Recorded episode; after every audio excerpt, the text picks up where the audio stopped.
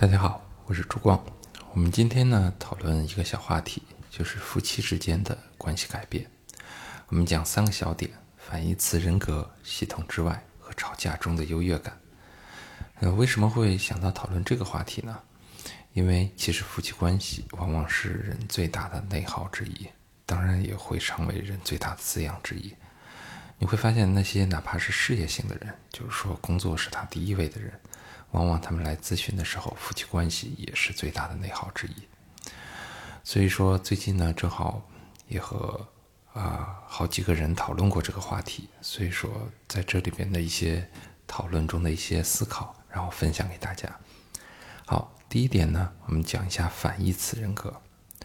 夫妻双方呢，都很容易说出两个人完全相反的一些人格特征，啊，一个是 A，一个是 B，而这种不同往往成为争吵的根源。比如说呢，啊，一个人感性，一个人理性；一个人自律，一个人散漫；一个人上进，一个人安逸；一个人爱热闹，一个人爱安静；一个人抓大放小，一个人抓小放大；一个人攒钱，一个人花钱。嗯，这些整体的这样的一种，好像是完全用反义词都是可以定义的。我们把它称为反义词人格特征。它往往出现在夫妻中，甚至出现在那种争吵最多的夫妻中，其实也最和谐的夫妻中也都会出现。那这种模式呢，当然很容易引起纷争。但是在咨询中常见有个基本的问题，就是那你当时为什么会被对方吸引呢？然后你会发现答案呢五花八门。有人会说，呃，当初瞎了眼，或者当初着急结婚，当初太年轻等等。但是你会发现啊，事情并没有这么简单。其实呢，对方的反义词人格其实是自己被压抑的、未被整合的人格特征。所以说呢，我们又被吸引，而又会去对抗它。理性的人呢，往往需要被整合感性的一面；自律的人呢，往往需要被整合放松的一面；上进的人呢。往往需要被整合安于当下的一面，爱热闹的人呢，他需要被整合能和自己独处安静的一面，而对方的特质正是自己被压抑的渴望。当我们在吵架的时候，其实我们就在攻击对方的这个反义词人格的时候，他和我不一样嘛。那其实我们也在攻击自己身上未被整合的部分。啊，自律的人对散，嗯，对懒散的人说：“你怎么能这样？”其实呢，他是在对自己说话，就是我如果不自律，那我就完蛋了。其实呢，你渴望有一种整合、自律与放松的生命状态，但是你无法整合，因为那部分让你感觉到危险，所以说你只能跳出来来反对他。所以说，这时候我们就在考虑说，什么叫做婚姻中的做自己？很多人都说，哎，我要在婚姻中做自己。那是继续放大自己的人格的一面吗？还是来去整合自己呢？就是比如说我爱攒钱，那所以说我更加攒钱就是做自己嘛。而我认为的做自己是我整合了节制与享受人生，这样的我在婚姻中才叫做自己。好，这是我们的第一部分。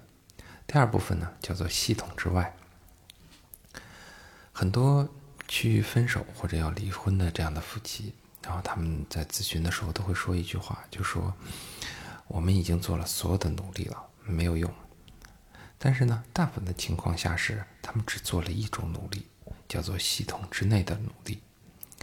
夫妻之间呢是一个系统中的加强回路，然后越争吵能量越低，越无法包容，然后越缺少信任，然后被压抑的感受越多，然后裂痕越大。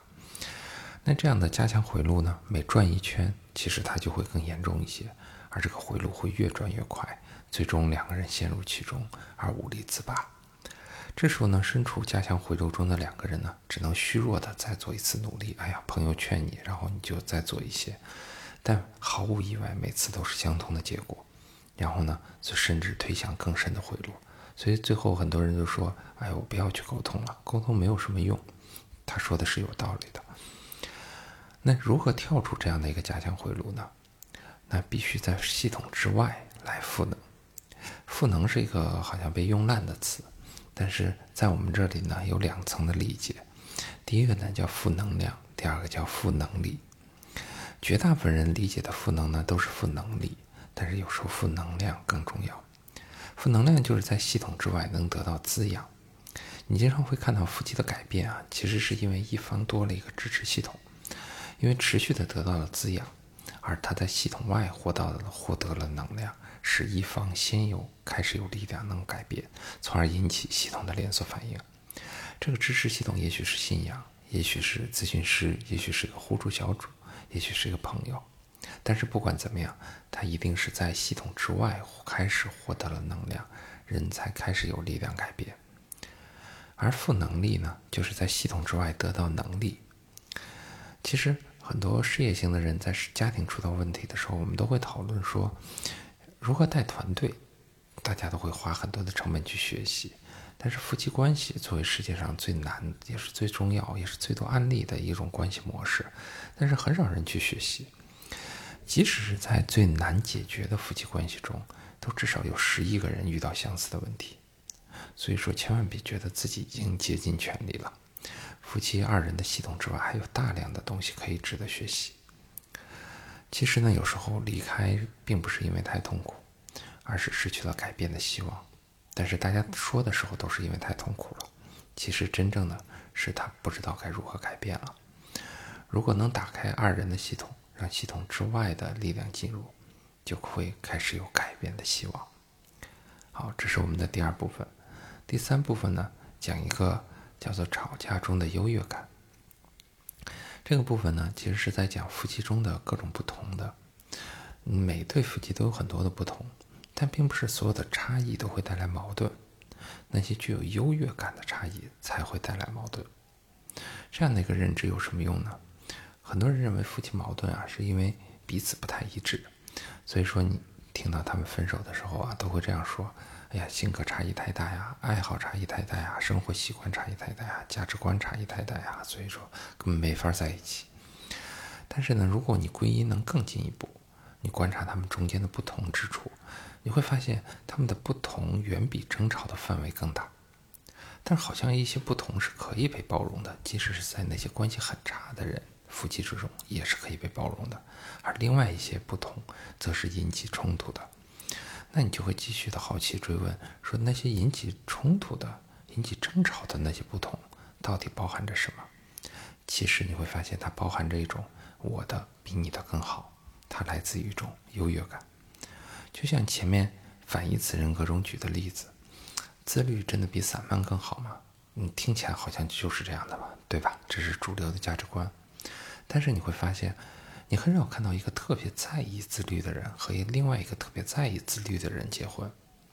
即使有的夫妻两个人啊，你看着人家天天跑步呀，天天干嘛，好像很自律，但是你和他们夫妻聊一聊，你就会发现，他们都把自律看得很淡，很很平常。不会有太多有优越感。